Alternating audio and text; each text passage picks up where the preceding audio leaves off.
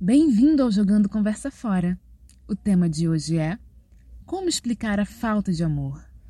Enquanto colocava comida no prato, minha mãe e eu conversávamos até que ela disse: Como explicar para uma criança, filha de um casal homoafetivo, a ausência do que seria a outra parte? Então a respondi com um outro questionamento: Como explicar para uma criança que seu pai saiu para comprar cigarro e nunca mais voltou? Como explicar que aquela mãe solo só é solo porque a outra parte era composta por 50% de irresponsabilidade, 25% de covardia e os outros 25% de privilégio, já que, independente da idade, o homem não está preparado para assumir algo em que ele também teve participação.